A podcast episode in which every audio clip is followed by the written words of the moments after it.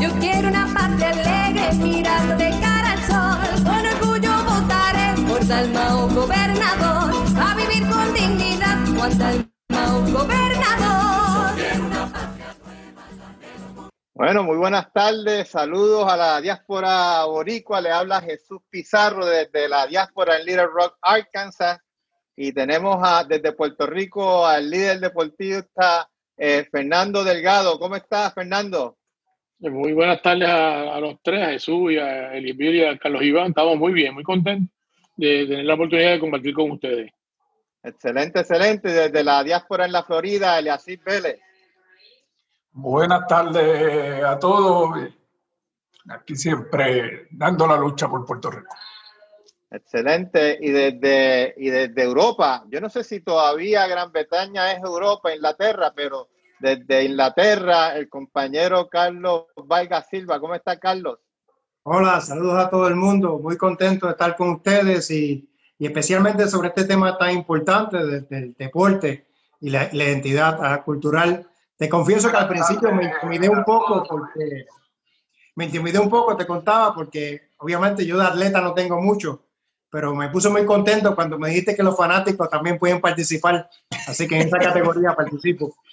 Así es, porque eh, de eso, de eso vamos a hablar eh, desde el punto de vista eh, de lo que representa el deporte en nuestra identidad nacional, especialmente a los que estamos a los que estamos afuera. O sea, que vamos a hablar de la importancia de la educación física, de las propuestas en recreación y deporte y de lo que representa el deporte. Los equipos internacionales y los atletas internacionales de Puerto Rico eh, en nuestra identidad nacional.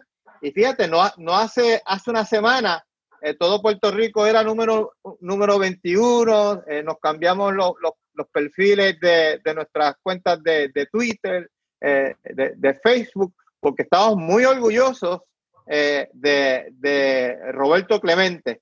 ¿verdad? que es una de las grandes, si no, ¿verdad? posiblemente la más, la más grande o, o, el deportista de mayor impacto en nuestra, en nuestra, en nuestra identidad nacional. Entonces, eh, eh, quería aprovechar antes de entrar en el tema de recordarle que nos quedan exactamente, hoy es 16 de septiembre, eh, nos quedan menos de tres días para la solicitud del voto ausente.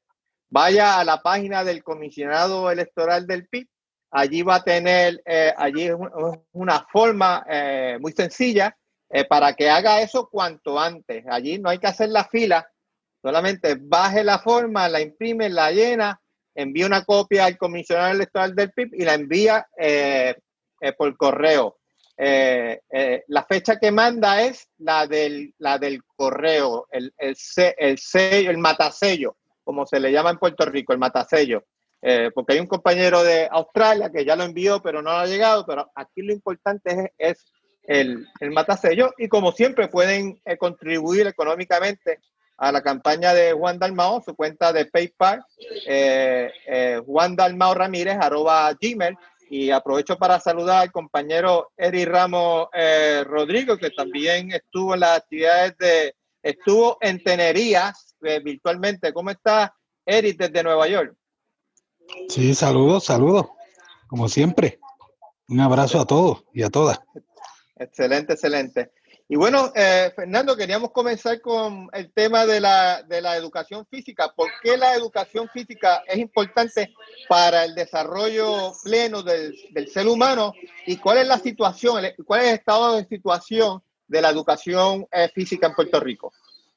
Eh, pues esa pregunta para mí es bien importante. Yo fui por 38 años maestro de educación física del sistema público de enseñanza del país. Mis últimos 31 años fueron en la Escuela Eugenio Guerra Cruz en el albergue olímpico. Eh, es la única disciplina que, que, que te eduque, te sirve para, el bienestar, para la salud. Eh, la definición del diccionario, pues, es una. Eh, es la actividad física que te ayuda en todo lo que son todos los movimientos psicomotores, biopsicosocial de lo que es el ser humano. Pero yo, le, yo en el 2017 leí la mejor definición que he oído del doctor Luis de Río, eh, catedrático de la Universidad de Puerto Rico en el recinto de Mayagüez, donde él lo, lo, lo define eh, un poco más, más amplio, ¿verdad? De la importancia eh, para que la gente entienda que no es lo mismo ser lo que es la educación física a lo que es el deporte. aquí vas es, la, enseñanza para que, aparte de la salud, pues los, los jóvenes que finalmente, o las jóvenes quieren hacer atletas, pues va a ser es la base primordial importante para muchas cosas eh, que puedan eh, llevar a cabo más adelante, porque eh, es hacerlo en la biomecánica de los movimientos de los, de, de, los, de los brazos, las piernas, control de tu sistema del centro del cuerpo. O sea, ese tipo de cosas, todo eso es importante. Es una inversión que debería hacer el país con mucho más importancia y nos ayudaría a resolver muchos problemas que tenemos hoy en día de obesidad y muchas enfermedades catastróficas. Excelente, excelente. Y, aprovecho para, para, saludar a tu amigo, y me decías que era tu hermano eh, Luis Archeval, que fue mi maestro eh, eh, de, educación física y, coach de, atletismo cuando estaba en el equipo de atletismo. Y déjame decirte, en mi experiencia, el maestro de educación física impacta más allá del deporte. Eh, impacta en, el, carácter y en el caso mío, mi relación con Luis Archeval siempre ha sido una muy buena relación, eh, aunque ahora la relación es por, es por Facebook, pero sus enseñanzas, sus ejemplos eh, han sido pues, muy importantes para, para, para, mi desarrollo humano. Yo a veces me pregunto por qué solamente dos días, ¿verdad? O tres días a la semana cuando, cuando es, es, tan, es tan importante. Eh, en el desarrollo humano. Y entonces quería preguntarle al compañero Carlos Iván, eh, ¿por qué los equipos nacionales de Puerto Rico y sus atletas internacionales, eh, ¿por, qué, ¿por qué generan tanto pasión, especialmente a los puertorriqueños en la diáspora? Pues mira, Chu, yo creo que para eso debemos pensar lo que es una identidad, la identidad del individuo. Y, y, es una cuestión muy compleja, porque en tu identidad depende del país de donde tú eres, del país donde tú resides, de, de, qué tipo de, inclusive de qué tipo de trabajo tienes o preferencia uh, política. Pero esta parte del deporte eh, coge esa identidad y la pone de una manera binaria. Eres de un lado o del otro. Y cuando Puerto Rico es uno de los lados representados en cualquier tipo de competencia, la gran mayoría de los puertorriqueños, no importa quién sea eh, el otro lado, se va a ir con, con Puerto Rico. Se definen con, con esa parte. Y me parece a mí que también se parece un poco, inclusive a la pregunta, por ejemplo, del plebiscito que vamos a tener pronto, donde tienes en un lado eh, el puertorriqueño y en el otro lado tienes al, otro equipo. Así que personas que estén indecisas, ese tipo de, de, decisión lo fuerza a tomar una, una, una posición o la otra y la, gran mayoría de los puertorriqueños toma la posición de Puerto Rico. Por otro lado, también en muchos casos el, equipo puertorriqueño es un poco como David y Goliat, con, menos recursos, tienen que competir con países más grandes y con más, más recursos.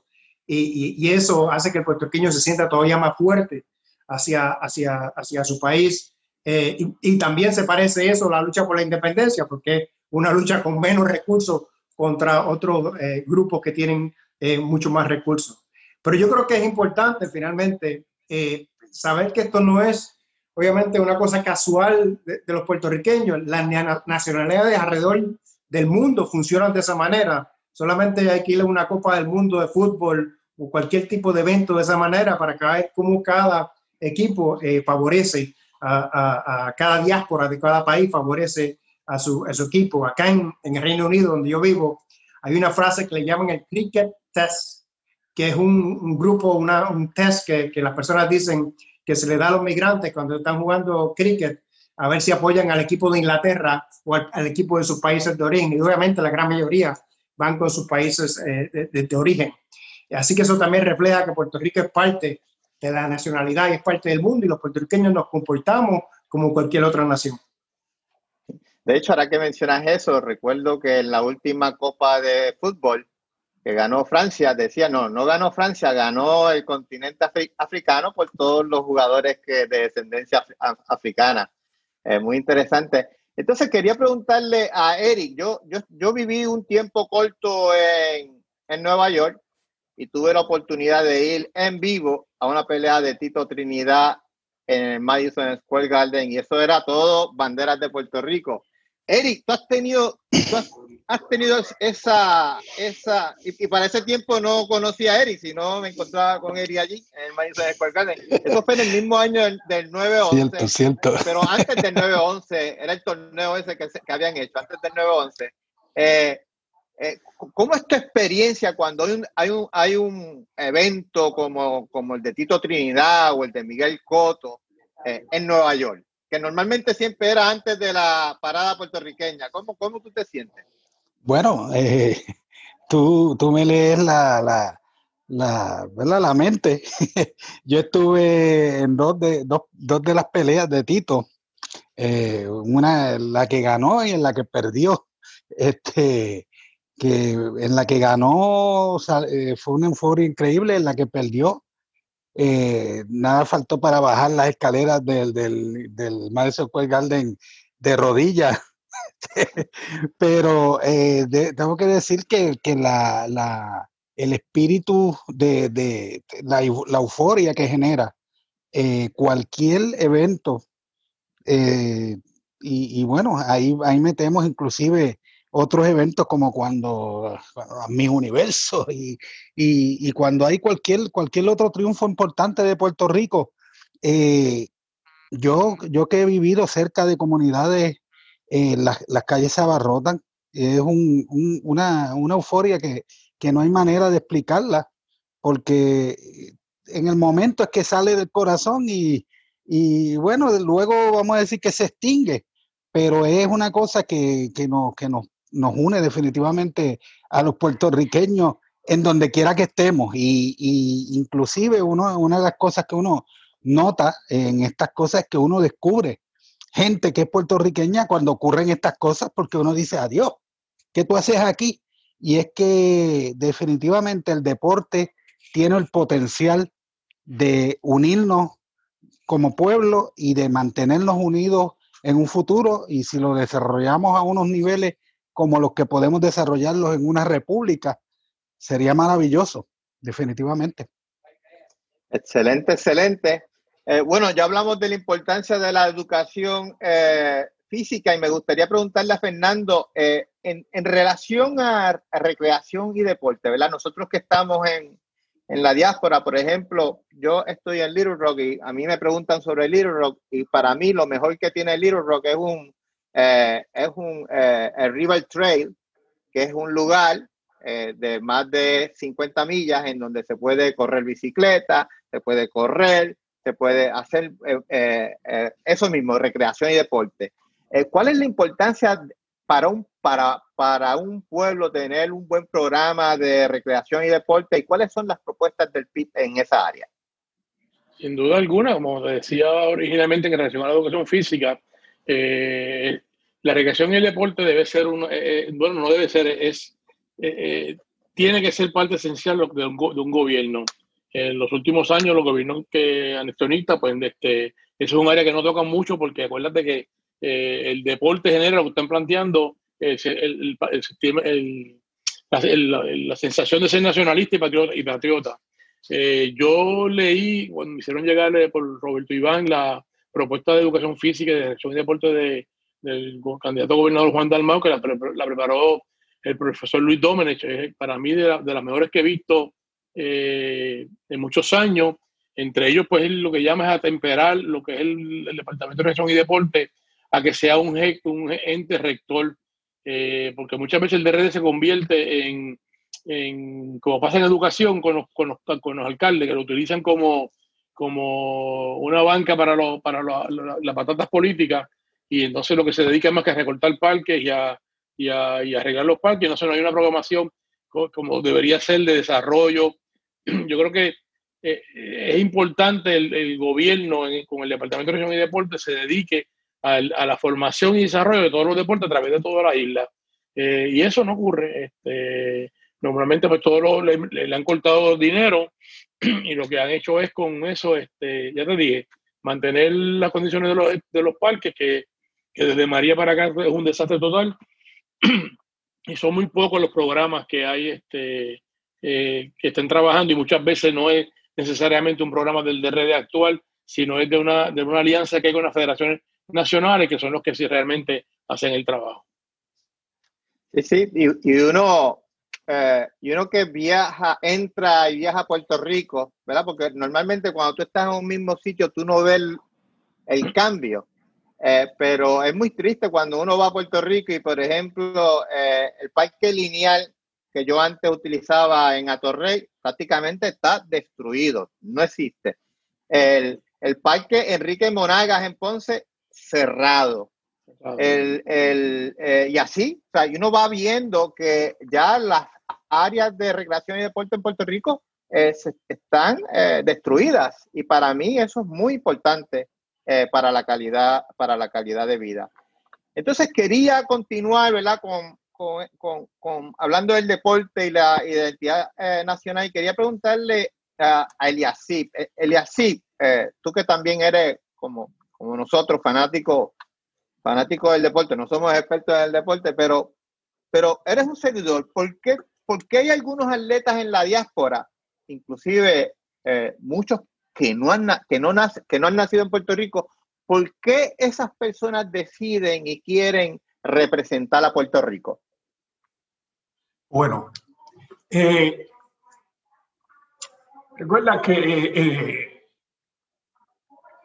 en, Puerto Rico el, deporte se vive como probablemente en muy pocos sitios en, el mundo, ¿no? Y, y, nos sentimos nosotros tan orgullosos de nuestros atletas que los seguimos a donde quiera que van. Entonces, un, una persona, alguien que esté en la, en la diáspora, que puede ser de segunda, de tercera generación, como aparte de que sus padres van a seguir el deporte de Puerto Rico, porque donde quiera que estemos vamos a seguir nuestros atletas, pues le siembran ese orgullo patrio por, por, el deporte eh, y, y, es como que un orgullo yo representar en, en el deporte, en una olimpiada, a la, a la familia de mi papá, de mi abuelo, de mi bisabuelo.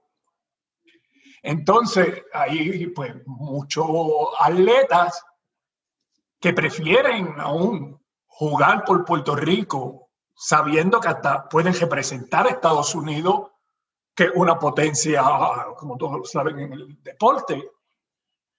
Pero ese, ese amor por, por, por la pasión que se siente en Puerto Rico por el deporte y por nuestros atletas, pues provoca que muchos atletas sientan más deseo de, jugar por Puerto Rico que jugar por, por ejemplo, por Estados Unidos u otro país. Excelente, excelente. Y, oye, Fernando, que, has estado involucrado en el, ¿verdad? En el quehacer eh, olímpico, eh, ¿por qué si Puerto Rico es una colonia de los Estados Unidos, por qué Puerto Rico tiene eh, un equipo olímpico? Y número dos, ¿es posible mantener ese equipo olímpico en la estadidad? Mira, este, es una excelente pregunta. En, 1930, eh, Puerto Rico comienza a participar este, en los Juegos Centroamericanos de manera con, sin entidad nacional, era con el, desfilaban con, con el escudo o la bandera norteamericana. Eh, Julio Enrique Monagas, que aunque no, eh, yo, yo, entiendo que se podría decir que podría ser como el padre olímpico, pero no lo es. Él hizo los acercamientos con Avery Brondage, cuando el gobernador era Hernández, eh, Luis Muñoz Marín, eh, para ocultar la posibilidad de que Puerto Rico pudiera participar. Está hablando de 1930, 1932.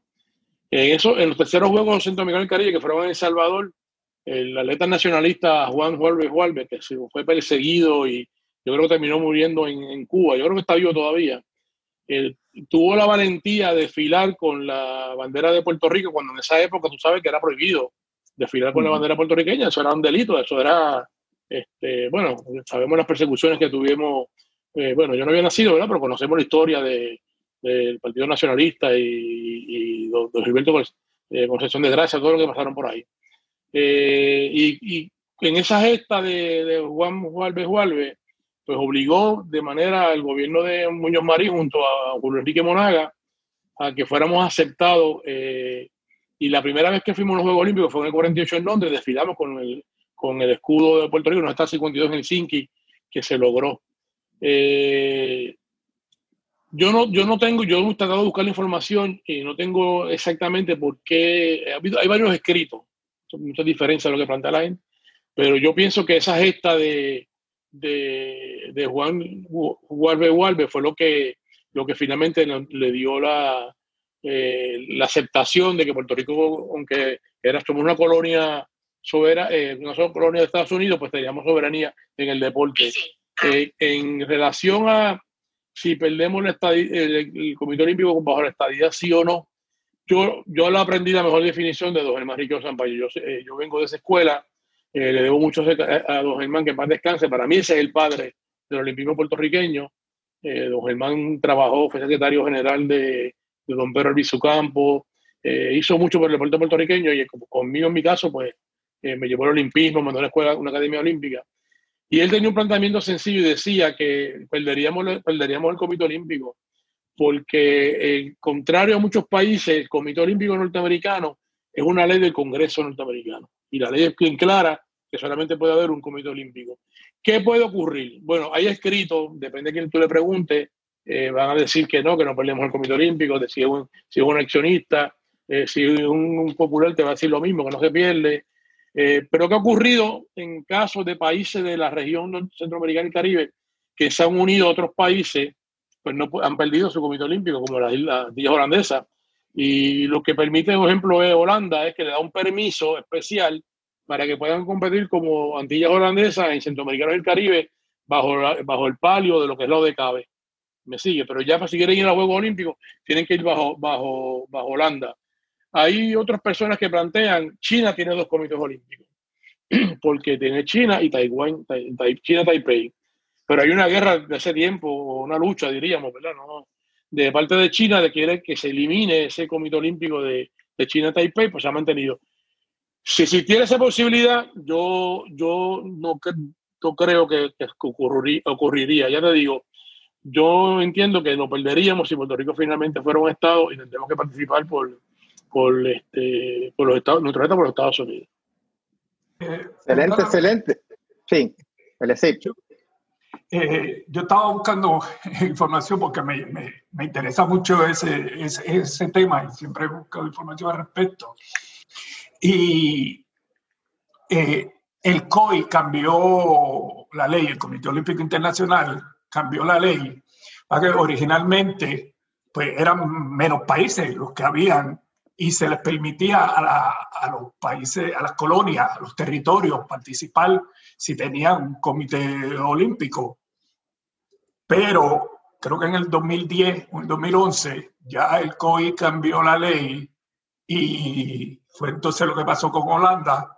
Si un país se anexa a otro, ya no puede participar con un comité olímpico individual, porque de ahora en adelante para aceptarse en el Comité Olímpico tiene que ser un país que esté reconocido como un país propio por la mayoría de todos los demás países del mundo, por la ONU. Y si lo único es que a los que lo tienen, pues no se le van a quitar mientras sigan siendo territorio, pero en el momento en que se incorporen a otro país, automáticamente pierden el, el Comité Olímpico. Excelente, o sea que eso es una otra, otra razón, otra razón para eh, pedir el voto ausente eh, cuanto antes eh, para votarle que no a la estadidad, porque si gana la estadidad, que yo pienso que va a ser imposible, pero es mejor, ¿verdad?, derrotarlos de una vez para, para, que, para que los estadistas de verdad comiencen a moverse al, a, a, la, a hacer la independencia. Porque se pierde... no existe. ¿Ah? La, estadidad jíbara de Romero no existe. Eso no existe. Así, así es. Así Yo, es. yo tengo, Y- yo y tengo la- 61, Sí. yo tengo 61 años y estoy, estoy viendo ese cuento de esos 61 años y no acaba de llegar. Y la, y Eso la como- colonia es Eso para es como. Santa Claus. Eso es como Santa Claus, que no existe. Sí, sí, sí. Y la estadidad es para los pobres. O sea, Sobre todo, sí, sí, sobre sí. todo. Entonces yo quería, yo quería ver si alguno, antes de moverme al próximo, a la próxima pregunta, yo quería ver si alguno de los compañeros, Carlos, Eri, eh, tenía alguna pregunta para Fernando de seguimiento, comentario. Yo me gustaría reiterar eh, con relación a lo que tú planteaste sobre las facilidades deportivas y facilidades recreativas en Puerto Rico. Definitivamente están en la situación eh, en que se encuentran después del huracán María, por ejemplo, sabiendo que en Puerto Rico ya a nadie engañan, se mueven millones y millones de dólares en cuanta cosa a y por haber que no tiene ninguna prioridad. Y no ha habido la conciencia de poner a funcionar esas facilidades para el disfrute de nuestra gente que necesita, malamente, imagínense, el, el balneario de Boquerón, por ejemplo, en mi pueblo, que creo que lo están traspasando al municipio, lo cual significa, sabiendo cómo están los municipios, no, no tiene mucho, mu- mu- mucho, mucho futuro, porque los municipios, muchos de ellos están en quiebra. Eh, y, y lamentable que algunas de esas facilidades pueden generar ingresos para el gobierno y no hay como que la conciencia ni la urgencia. Yo creo que nuestro programa Patria Nueva tiene esa urgencia y pues quiero que, que, que nos, que nos comentes al respecto. Gracias, Eri. Adelante, Fernando. Eh, yo estoy totalmente, totalmente de acuerdo contigo. O sea, yo creo que aquí lo que sucede es sencillo. Eh, llega este eh, alcalde o este gobierno, hace unas facilidades, cambia el gobierno a lo mismo de siempre, que es lo mismo, y como no es una facilidad originaria o de mi invención del que estaba, pues se olvida. Y así pues te puedo decir Ujú. miles de ejemplos. Nosotros que el deporte que dominamos es la natación, hemos hecho un inventario de las miles de facilidades que han hecho que, eh, que están, que están desperdiciadas de luego de María, muchas antes, muchas de María. Este, y no hacen nada, o sea, hace unos meses atrás, antes de la pandemia, aquí estábamos en quiebra, no había sentado para pagar nada, y de momento han llegado, yo no sé de dónde, se bueno, ellos tienen la imprenta para hacer lo que el dinero, ¿verdad? Ese cuento que me dijeron a mí de chiquito, que por, cada dólar había no sé cuánta cantidad de oro guardado, no son de rayos. Eso no se lo cree más que, que se lo quiera creer, ¿verdad? Este, yo cuando necesiten dinero, millones que sean, eso de mucho presupuesto, van a la ca- abren la, la ventana, la puerta de la imprenta y hacen, imprimen todo lo, lo, lo que quieran imprimir. Lo que pasa es que nosotros, no, no, eh, los puertorriqueños, nos hemos acostumbrado, y me voy a incluir, aunque no es mi, no es mi realidad, toda mi vida he estado luchando por la justicia social, no soporto las injusticias, este, por, y especialmente en el deporte, ver este, esa inversión de tanto dinero, cuando si nosotros invirtiéramos más en nuestros atletas, ¿tú sabes cuánto vale invertir un atleta versus invertir una persona que está presa? Cuesta- le cuesta al Estado más un preso que un atleta. Si, si fuera al revés, invirtiéramos en educación física, una verdadera inversión, invirtiéramos en el deporte, esto no estuviera pasando, tendríamos mejor, mejor calidad de vida. Eh, y, y eso no ocurre, no sé, no hay, no hay una conciencia nacional eh, de los gobiernos que nos, que nos han precedido o que han estado, eh, no le importa. Y como nadie, nadie cuestiona, nadie pregunta, pues este, todo es eh, lo que es salud, que tampoco está de mejor, de, peor que nunca, desde la loquera de vender los hospitales y los CDT. Este, igual pasa con, las escuelas. Mira, yo leí, un artículo de la escuela Madame Luquetti en, el condado, que supuestamente nuestra mayor importancia es el, turismo, y tú pasas por ahí y ver esa escuela de las condiciones que está, porque ni, ni, ni te la regalan o, o, se la dan a alguien para que la pueda desarrollar para otra cosa, ni eso hace. O sea, es, no, no, no, hay planificación para nada.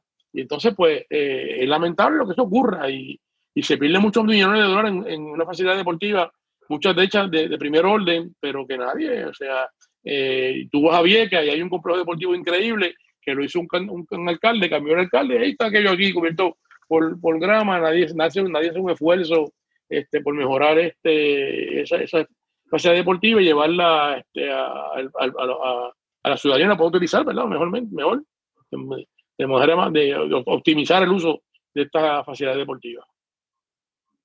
Excelente, excelente. Eh, fíjate, eh, yo quería hacer eh, una pregunta con, ahora hablando de dinero, etcétera, el apoyo a los atletas. Y fíjate que el día de, el día de Clemente, que todo Puerto Rico era Roberto Clemente, las cuentas de Twitter, cuentas de Facebook.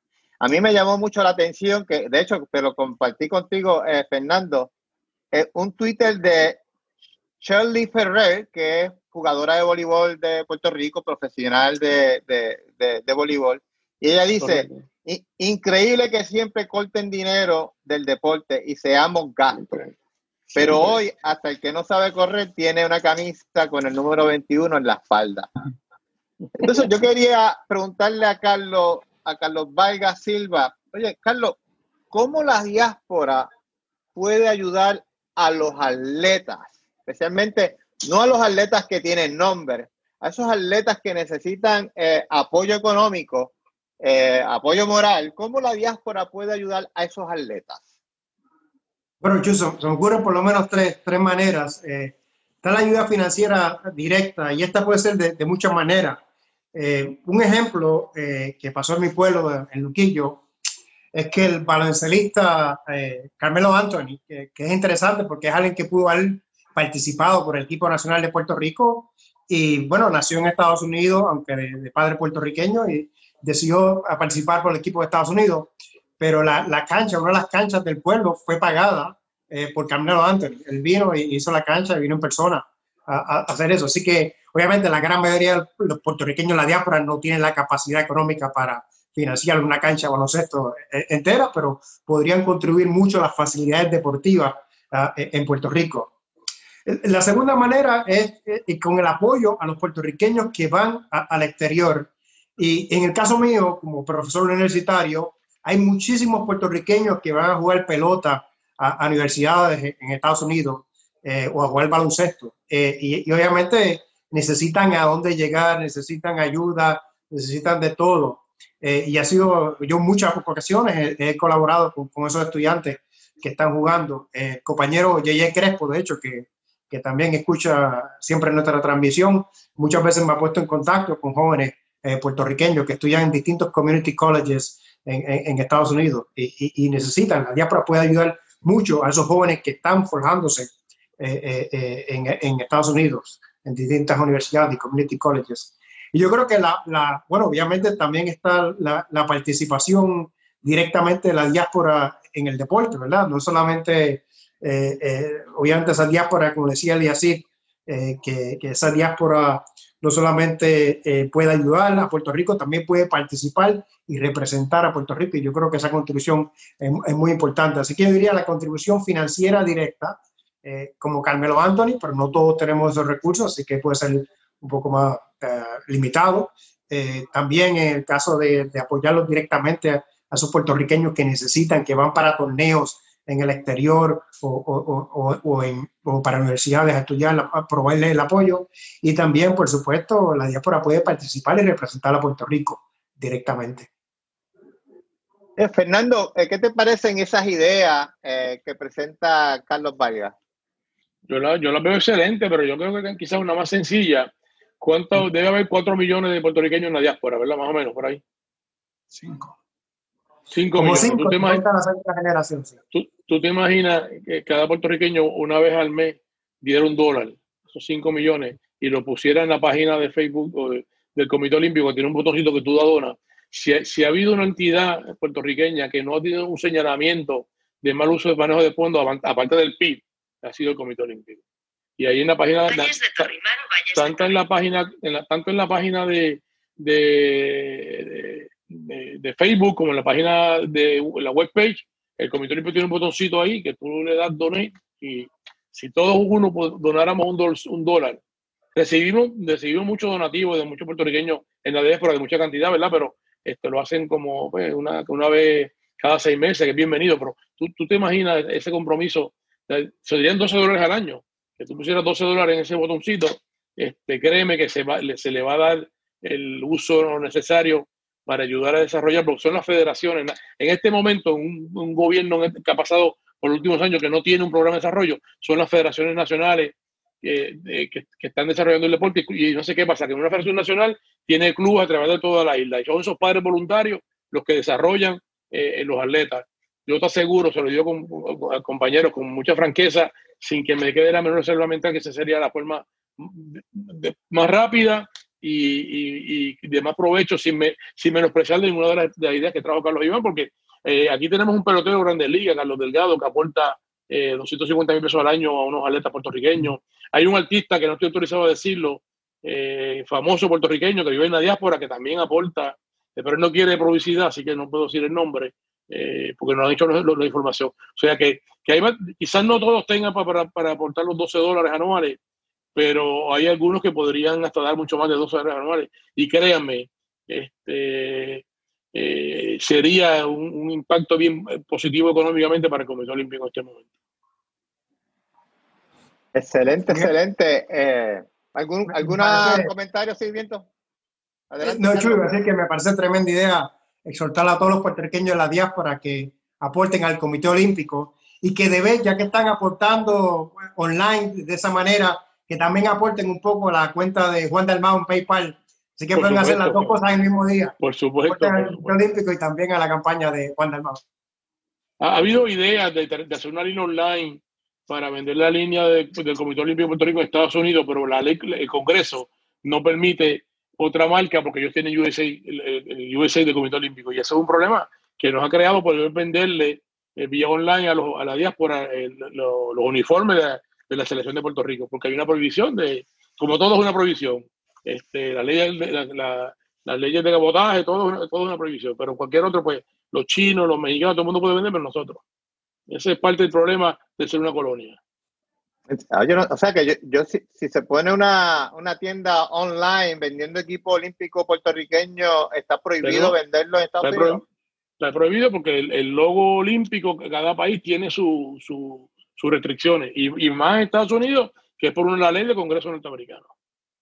Bueno, pues ahí hay otra razón para solicitar el voto ausente eh, eh, y, votar en contra del anexionismo. Entonces, en el pasado, eh, Fernando, en el pasado ha habido controversia con deportistas que no han podido representar a Puerto Rico. Eh, Chegui, Torres, que ganó medalla de, eh, plata en el boxeo, Chayan Basayo, eh, entre otros.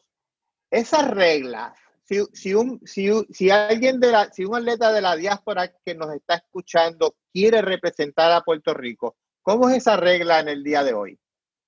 Mira, yo, yo no conozco la situación de Chewy Torres. La de Chayán Basayo la han contado de un solo lado y no es, no es como, como dicen.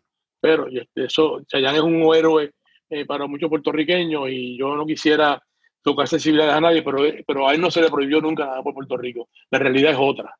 Esa es otra. O sea, esa no. Eh, en, este momento hay muchos atletas de la diáspora que compiten por Puerto Rico. Esto es sencillo. Eh, si usted es de atletismo, usted se comunica con la Federación de Atletismo, tiene página de internet, página de, y viene a Puerto Rico, tiene que cumplir con unos requisitos que, pone la, la, la, la Federación Nacional y los comités olímpicos internacionales, pero hemos tenido, mira, ahora yo hice una lista aquí, si, si me permiten leerla, porque no me lo sé completamente de memoria, eh, de ejemplos que, que, son puertorriqueños que viven en la diáspora, Yamín, Yamín Quinn Camacho, que se cambió el nombre a, a, a Yamil Camacho, porque ese nombre le pidió su mamá para, para sentirse más puertorriqueña, compitió en Puerto Rico y creo que él, vive en Kansas, es natural de Kansas. Eh, eh, otros otro ejemplos que me apunté aquí, se me fue la lista. Eh, en, el último, Yaro Arroyo, un joven nadador que es de Utah, se mudó a Arizona a entrenar con un puertorriqueño, Fernando Canales, nada por Puerto Rico. Hay otra joven, este, eh, escribí tan rápido aquí que escribí que no, entiendo, no se ve bien. Pero hay varios, varios atletas puertorriqueños que viven en la diáspora que, que, que representan a Puerto Rico. El caso de Chegui, yo te soy bien honesto, yo este, traté de buscar información, lastimosamente eh, no conseguí información sobre por qué no compitió, pero este, aquí hubo otros ejemplos de, sí, era, que estaba en el ejército y en el ejército fue que descubrieron que era un tremendo boxeador eh, y en el ejército llamaron a la Federación de Boxeo en Puerto Rico y dijeron, no, tiene que, tiene que clasificar aquí en Puerto Rico. Entonces, eh, esa fue la historia que yo, que yo me aprendí de Chegui Torres. Eh, y, que la contó él, él, él, De hecho, es miembro del Salón de la Fama del Boxeo. No por, no por lo que hizo en el boxeo, sino lo que hizo fuera, de, fuera del boxeo. Eh, que paz descanse, Chegui Torres. Eh, excelente. Entonces, mencionaste a Carlos Delgado, ¿verdad? Y Carlos Delgado, eh, para mí también en mi libro, ¿verdad? Es, un héroe, es un pionero.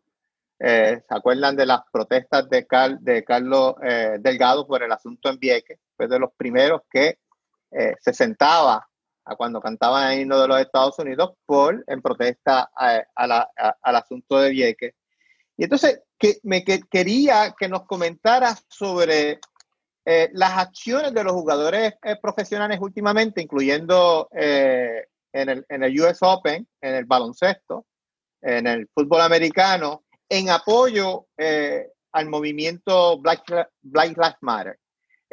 ¿Qué opinas, ¿Qué opinas de que los deportistas en los, en los últimos meses han estado eh, utilizando su nombre para la justicia social? Yo totalmente de acuerdo con ellos. Este, lo que pasa es que lo pueden hacer los profesionales. Lastimosamente, el CIO tiene una ley, la ley 50, que se opone a cualquier tipo de protesta, del tipo que sea, que eso surge de los Juegos eh, Olímpicos de 68 en México, cuando este, Tom, Tom, Tommy Jones y, se me olvida el nombre del otro compañero, subieron los puños negros y ahí empezó esa, esa polémica.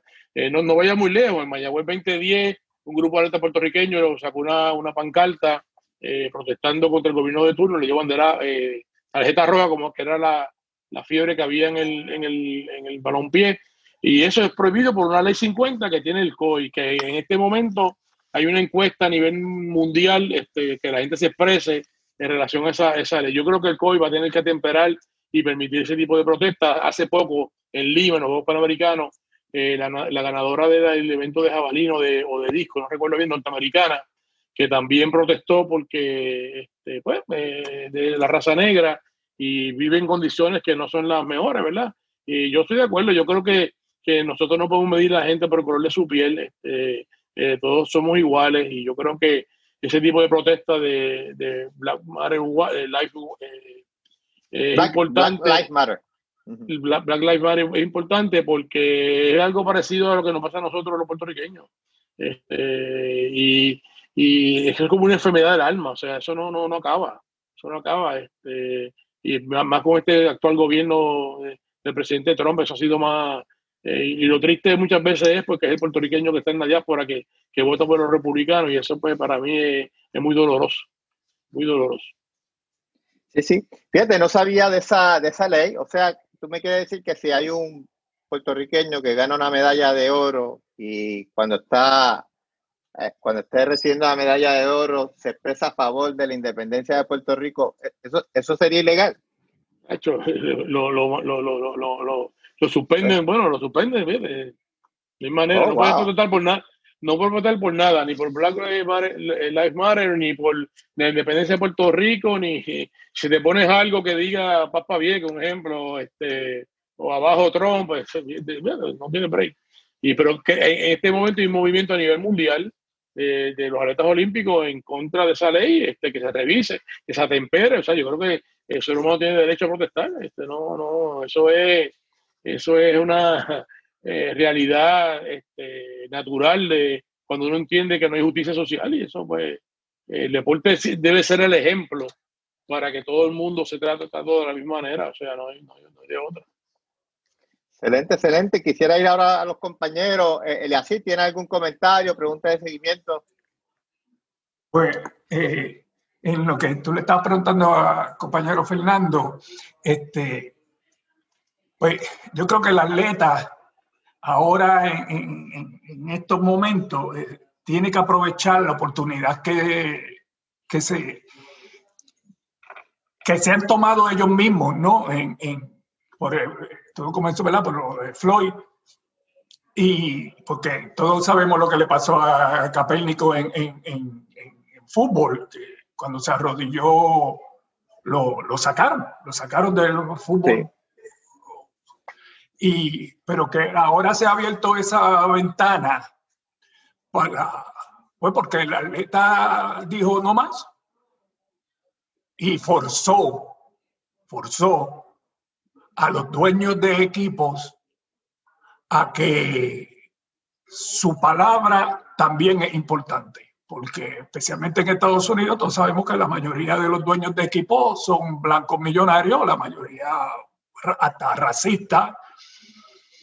Y con este movimiento que hay de Black Lives Matter, pues los atletas han abierto una, una puerta para que ya no más tú me puedas castigar por yo expresar mis sentimientos o lo que yo considero que es injusto.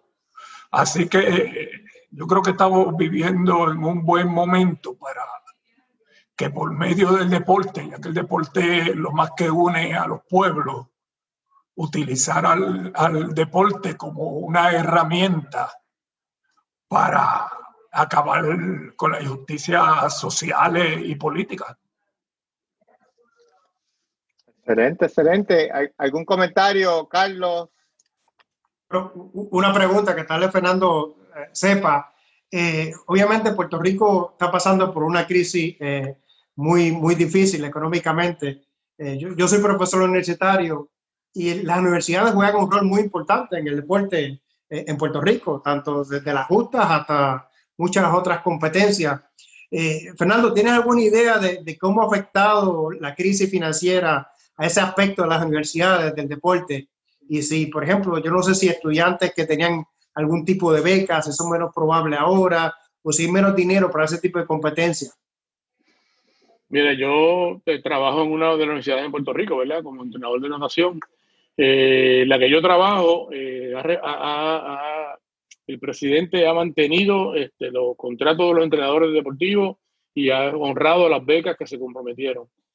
Eh, no tengo conocimiento de hecho, solamente lo que he leído por las, por las redes de otras universidades, tanto privadas como públicas, que no han hecho lo mismo, inclusive ni han contratado, ni han contratado a sus, entrenadores.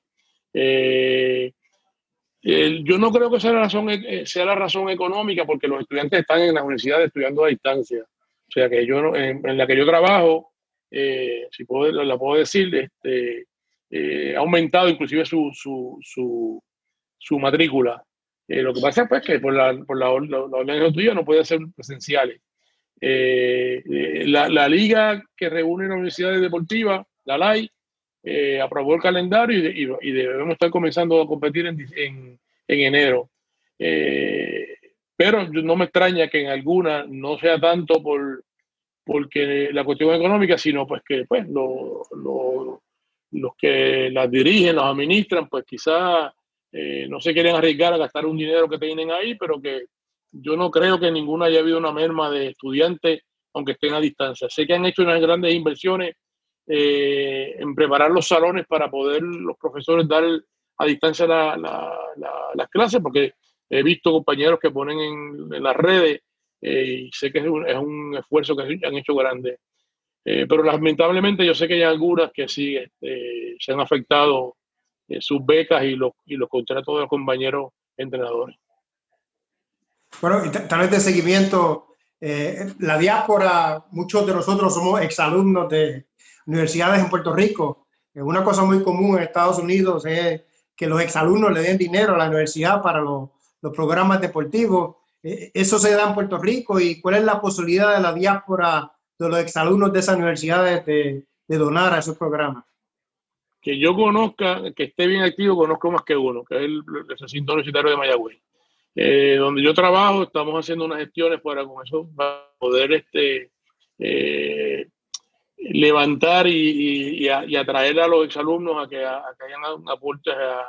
hay un programa ya establecido que era para empezarlo el semestre pasado, pero con el cierre, pues eh, se tuvo que detener. Pero no creo que todas tengan un buen programa y no me atrevo a decirte que no creo que tengan una, una, en sus páginas un botón que tú puedas decir donate. Y, eh, pero fíjate, lo, voy a anotar, esa es una, una gran idea. Yo, yo, nosotros personalmente, yo, eh, cuando necesito algo que no, no lo puedo conseguir porque no hay presupuesto, porque no lo presupuesté para, para, para mis atletas, eh, recurro a mi, a, mi, a, mi exalumno, que, que siempre aportan y para, para, para, en agradecimiento a, al haber pasado por esa institución universitaria, porque muchos fueron atletas, ¿verdad? Y hoy en día pues tienen buenas posiciones y pueden aportar unos cuantos dinero, un, cuanto, un par de pesos y eso pues, pero que, que esté bien organizada como tal, te soy honesto, conozco solamente uno.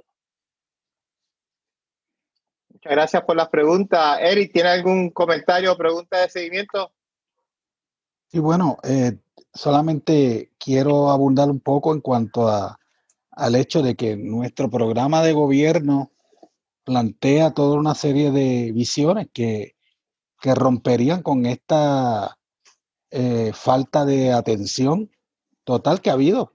Ya nosotros hemos probado los populares y hemos probado, probado los PNP y vemos la importancia, por ejemplo, de la universidad en esto. Nosotros, el Partido Independentista Puertorriqueño, se compromete no, no con mantener la universidad como está, sino con fortalecerla y convertirla en un verdadero centro de estudios, porque nosotros creemos en la nación puertorriqueña, nosotros creemos en el potencial y, eventualmente creemos en tener una patria libre.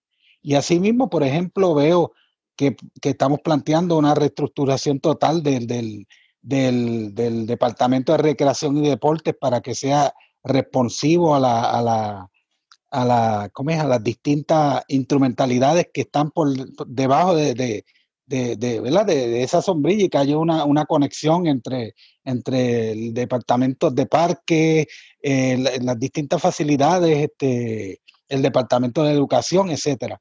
Yo creo que definitivamente eso plantea que que si ah, una razón adicional para apoyar al PIB en estas elecciones es precisamente eh, eh, el deporte, la recreación y el bienestar del pueblo que está conectado con la salud pública que nosotros tenemos sólidos ahí en ese renglón también. Yo, yo estoy muy positivo con que con que si, si, si el pueblo abre los ojos y estudia un poquito, va, va a descubrir que, que, definitivamente somos la alternativa. Excelente, excelente, Eric. Entonces yo quería preguntarle a, Fernando, Fernando, desde la semana pasada o antes de la semana pasada, eh, está el movimiento de retirar el número 21 de Roberto Clemente.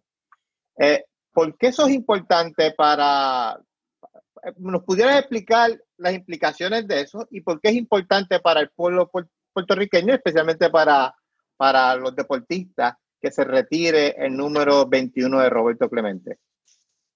Sin duda Roberto Clemente fue una, fue una figura eh, emblemática para todos nosotros los puertorriqueños. Roberto jugó una época bien difícil en la, en la Grandes Ligas, años 60. Este, eh, una persona que venía de Carolina, que su inglés no era muy, muy, muy fluido eh, y, con su habilidad que Dios le dio, pues se, destacó y, la gente pues lo, lo, lo, idolatra, ¿verdad?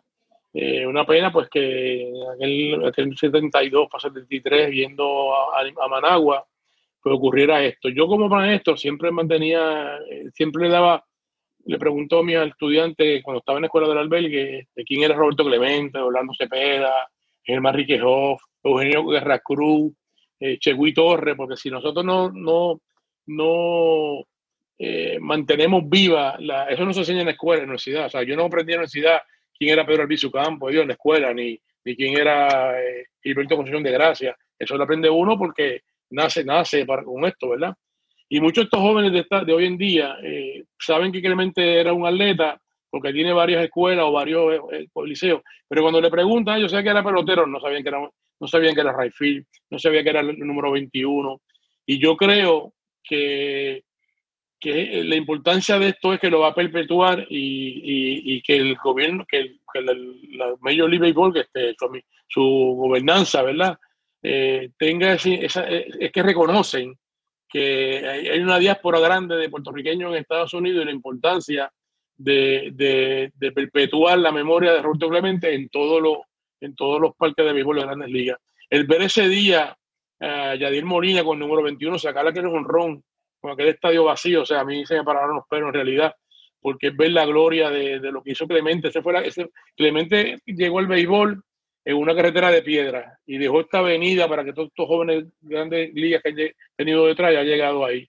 Y yo creo que debe ser la, lo, lo, que me ha alegrado es ver a los peloteros que están hoy en día puertorriqueños jugando la liga y, de y otros latinos eh, em, eh, hablar y, plantear de que, de que imitaron o siguieron la, la trayectoria de, Roberto Clemente. Yo creo que Roberto Clemente, con, mucho respeto de los de otros atletas que hemos tenido grandes, eh, ha sido nuestro mayor exponente. Y yo creo que eh, su, desaparición pues, ha sido la, el mayor ejemplo, símbolo de lo que es la nacional puertorriqueña y que los americanos en su territorio, en su deporte, eh, yo creo que es el número uno, no dice que es el, el fútbol, este, hagan ese esfuerzo. Yo creo que se han dado cuenta que, que nosotros importamos y que contamos y que tiene 5 millones de puertorriqueños en esos, 12, en esos 200 millones que, tenemos importancia y valor y que Clemente pues, se dio a respetar y, sembró eh, lo, que hizo en el béisbol con sus habilidades y, nos llena de orgullo. O sea, yo no puedo, yo tendría, en el 71 yo tendría como 12 o 13 años, nunca vi, era un juego a la semana que daban aquí en Puerto Rico, una compañía de máquinas de afeitar, y nosotros esperamos con ese locos, y cuando ponían a los pibes a jugar, pues tú te puedes imaginar, yo, yo recuerdo, yo me crié en la calle que él, que él vivió en el comandante, en la Nicolás Aguayo, y cada vez que venía cerraba la calle, hacía una fiesta, jugábamos pelota con la voz. O sea, era un hombre realmente de pueblo y eh, tengo muchos amigos en Nicaragua que lo, que lo, que lo, idolatran porque, o sea, lo que Clemente hizo, ¿por qué? Porque estaba un gobierno eh, dictatorial robándose la, ayuda que llevaba para el pueblo que estaba sufriendo y eso eh, no, no, no hay manera, este, y yo creo que esta forma de que los americanos están haciendo eso, pues es una gran importancia y debemos todo el mundo, somos, siempre seremos el número 21, aunque, aunque no hagamos nada, eh, porque es lo que Roberto Clemente significa para todos nosotros puertorriqueños. Yo creo que ese mismo esfuerzo debemos hacer eh, todos, incluyendo Major, Major League Baseball, y, y, y volver a, a, rescatar la ciudad deportiva Roberto Clemente, que fue su verdadero sueño, que muchos peloteros que, hoy en día están por ahí o como dirigentes salieron de, ese, de, de esa ciudad deportiva. Exacto, exacto. ¿Algún comentario a los compañeros de lo que representa Roberto Clemente para ustedes? Pues eh, yo tendría como ocho años, tenía ocho años, pero me acuerdo hasta en, el sitio que estaba cuando salió la noticia de, la muerte de Roberto Clemente.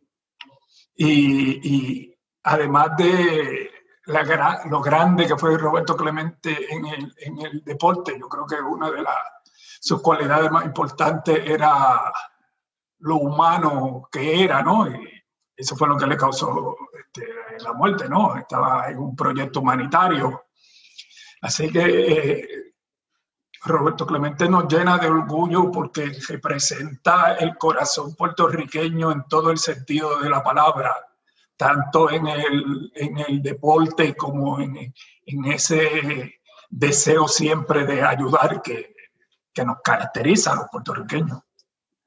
Sí, Bueno, ya nos estamos acercando al, al, final. Quería preguntarle a Carlos y a Eri por algún eh, comentario final eh, antes de cerrar con Fernando. Eh, Carlos, ¿algún comentario final? Sí, bueno, yo creo que primero que nada, lo más claro que ha sido el, día de hoy en toda la conversación es que la única manera de asegurar la representación olímpica de Puerto Rico es con la independencia. Como hemos dicho, con la anexión, esa representación olímpica se pierde. Y ya el Comité Olímpico no quiere colonias, así ya inclusive de esa manera está en peligro. Así que la independencia es la única manera de, de asegurar eso. Y obviamente para fortalecer la independencia, hay que votar en, las próximas elecciones. Solamente quedan tres días, así que esta es la última oportunidad, este es el último programa que vamos a hacer antes de ese límite. Vamos a seguir después con programas, obviamente, ah, para las elecciones, pero este es el último, así que posiblemente el programa más importante que, hemos hecho. Así que lo, lo exhorto a todos de que si quieren eh, que Puerto Rico mantenga su representación olímpica, que voten en las próximas elecciones, pidan ese voto ausente obviamente apoyando a, Juan Dalmau y votando en contra de la estadidad. Muchas gracias, Carlos. Y Eric, ¿algún comentario final? Sí, sin duda, el apoyo del Partido Independentista Puertorriqueño en estas elecciones se da por tantas dimensiones y tantas eh, ¿verdad? Este, vertientes. Y el deporte es una de ellas. La recreación, la felicidad en un país es fundamental y nadie puede, puede, puede acercar a un país más a su felicidad que quien cree en ese país. Y nosotros creemos en Puerto Rico, creemos en los puertorriqueños, en la capacidad de los puertorriqueños de mandarse a sí mismos. Y definitivamente, estando ya en la recta final para solicitar el voto ausente, yo lo solicité ya. Eh, pues definitivamente estamos, eh, tenemos que agitar en los próximos días a nuestros hermanos, amigos, etcétera. Yo lo he hecho con la gente que conozco, eh, de que es necesario porque cada voto por Juan Dalmau va a ser fundamental y cuando llegue el momento en que, en que se cuenten los votos, vamos a ver la importancia, porque cada voto por Juan Dalmau es un voto de afirmación puertorriqueña y un voto de, de conciencia. Excelente, excelente. Y Fernando, sabemos por la prensa del país y también por mi, por mi maestro de educación física, Luis Archeval, que estás de candidato a presidir eh, nuevamente, porque me parece, eh, yo recuerdo cuando te escuchaba por, por, el programa de Luis Varela, que había sido ya presidente de la Federación de Natación. Eres candidato a presidente de natación y me gustaría aprovechar eh, para preguntarte que, cuáles son tus prioridades como, como futuro presidente, si se da, eh, esperamos que sí, presidente de la Federación de Natación. Yo yo no, no, había presidido la Federación de Natación, yo todavía actualmente presido la Federación de, de Triatlón, pero ah, mi intervención muchas veces en el programa del, del amigo Luis Varela, que falleció recientemente, era más por lo que yo soy entrenador de natación, de la, de la RAI, tenía, tenemos equipo en la federación y por eventos de triatlón, eh, dependiendo de lo que teníamos, ¿verdad? Este, nosotros, eh, ya, como te dije, yo tengo 61 años, estoy jubilado como maestro después de 38 años, solamente me quería dedicar con, mi trabajo, que es entrenar el equipo de natación de la Universidad de Corazón y el equipo que tengo con mi esposa de Guaynabo City Med en la federación. Pero durante esta pandemia, por estas situaciones que estaban ocurriendo, eh, de la dejadez de, del gobierno con la sociedad deportiva, las piscinas, eh, y, además que el, actual presidente, el amigo Morgan Toro, no podía aspirar, porque eso solamente son dos términos, pues decidimos que este, por mi amor a la patria que le tengo, que era momento de hacerme disponible para presidir el deporte que le he dedicado los últimos 40 años. Esto es un trabajo voluntario que vengo a hacer de manera full time, no es part time, no es que esto es para mí. O sea, y, y las tres cosas más importantes, primero, eh, ayudar al crecimiento y desarrollar la natación por todo el país. No la natación solamente, las cinco disciplinas, porque en esa federación está natación, aguas abiertas, natación artística, polo acuático y clavado. Y hay una, hay una, hay algunas que tienen menos eh, desarrollo que otras. Eh, en los años 90 tuvimos un nivel bien alto en la natación puertorriqueña y queremos quiero traer esa experiencia como entrenador administrador, administrador federativo. Eh, la otra idea también es la, capacitación eh, de nuestros entrenadores, oficiales y, gerentes de equipo, porque como educador, pues queremos, si tienes, mientras más la gente sepa, mejor va a ser los resultados. Si siempre hacen lo mismo, va a tener el mismo resultado. Y, y, la, y, la, tercera, no menos importante, tenemos varias, hicimos un plan de trabajo de casi 13 páginas, eh, que lo compartimos con los 27 equipos que tienen opciones a voto es crear una comisión médica para que atemperemos eh, un protocolo de COVID para, para poder regresar en todas las disciplinas, porque el que hicieron ahora, que como cuestión de hecho está muy bien hecho, solamente incluye la natación lisa. nosotros queremos, pues, en este momento reestructurar toda la parte administrativa y si en enero finalmente podríamos regresar a, a, a, las piscinas, ¿verdad? Pues este, a, competir, diríamos. Eh, no va a ser igual como cuando estábamos, ¿verdad? Pero este, ya están listos con todo el andamiaje eh, administrativo y, estructurado para, y no sé, nuestra, nuestro eslogan de la campaña es una, una federación unida, eh, solidaria y de transparencia, porque ahí se usan fondos federales, eh, perdón, municipales del gobierno y queremos siempre tener esos números bien, bien claros. Y tenemos entre los que me están acompañando, tengo a Besmara Cruz de, de Guayama, fue nadadora de la Escuela del Albergue, dominadora del equipo nacional. Tengo un joven contable, Néstor, eh, Nathaniel Ramos, del área de Toda Baja, que también fue nadador de la Escuela del Albergue, estudió en el Turabo. de vicesecretaria tengo una, una distinguida dama de, de Aguadilla, Viviana Torres, y el sucesorero, un joven de Ponce, Frank, que, también fue nadador mío en Ponce, Edwin Frankie Rivera, y ese selecto grupo de jóvenes, como se das cuenta, están alrededor de toda la isla, hemos hecho un compromiso de trabajar en esta crisis eh, para llevarse adelante eh, el deporte de la natación. No estamos eh, partiendo del pasado, que si fue bueno o fue malo, nosotros queremos partir del octubre 3, que confiamos que los delegados nos den la oportunidad de poder servirle por los próximos cuatro años. Excelente, excelente, Fernando, y te deseamos mucha, mucho éxito como presidente de la federación. Eh, y estamos muy agradecidos de no, solamente de tu participación aquí en este programa, sino de tu también de tu trayectoria eh, como líder deportivo en, todo Puerto Rico a través de, todo, de toda tu carrera. Eh, sabíamos que el Sagrado era el equipo más fuerte en natación por muchos años, por lo menos cuando yo estudié era el equipo más, más fuerte y eras, y eras el, el, entrenador. Eh, y nada, muy, muy, muy agradecido. Y al público eh, los quiero invitar que el próximo miércoles estamos eh, conmemorando el Día del Ares con Manuel Rodríguez Orellana, siempre y cuando ¿verdad?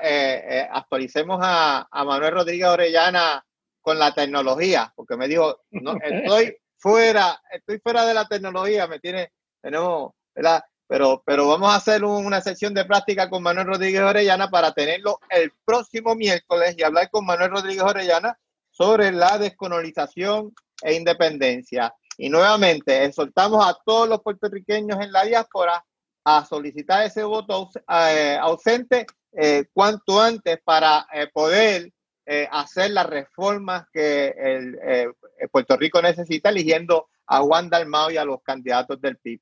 Así que nos vemos hasta la, hasta la próxima. Pues muchas gracias a la lucha y a la